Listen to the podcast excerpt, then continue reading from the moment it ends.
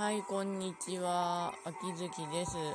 一応、ラジオの方は毎回やるようにはしようかなという感じなんですが、それはそれとして、すごく朝から行くと疲れますね。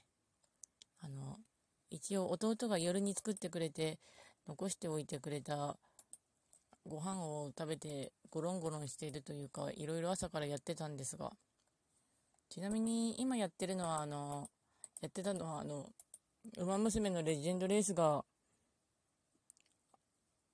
新しく、あの、フジキセキと、セイウンスカイと、エイシンフラッシュちゃんが登録されましたので、やった。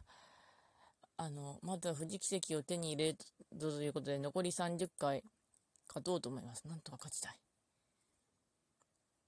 で、あとは、そうですね。のんびりしたかったのに。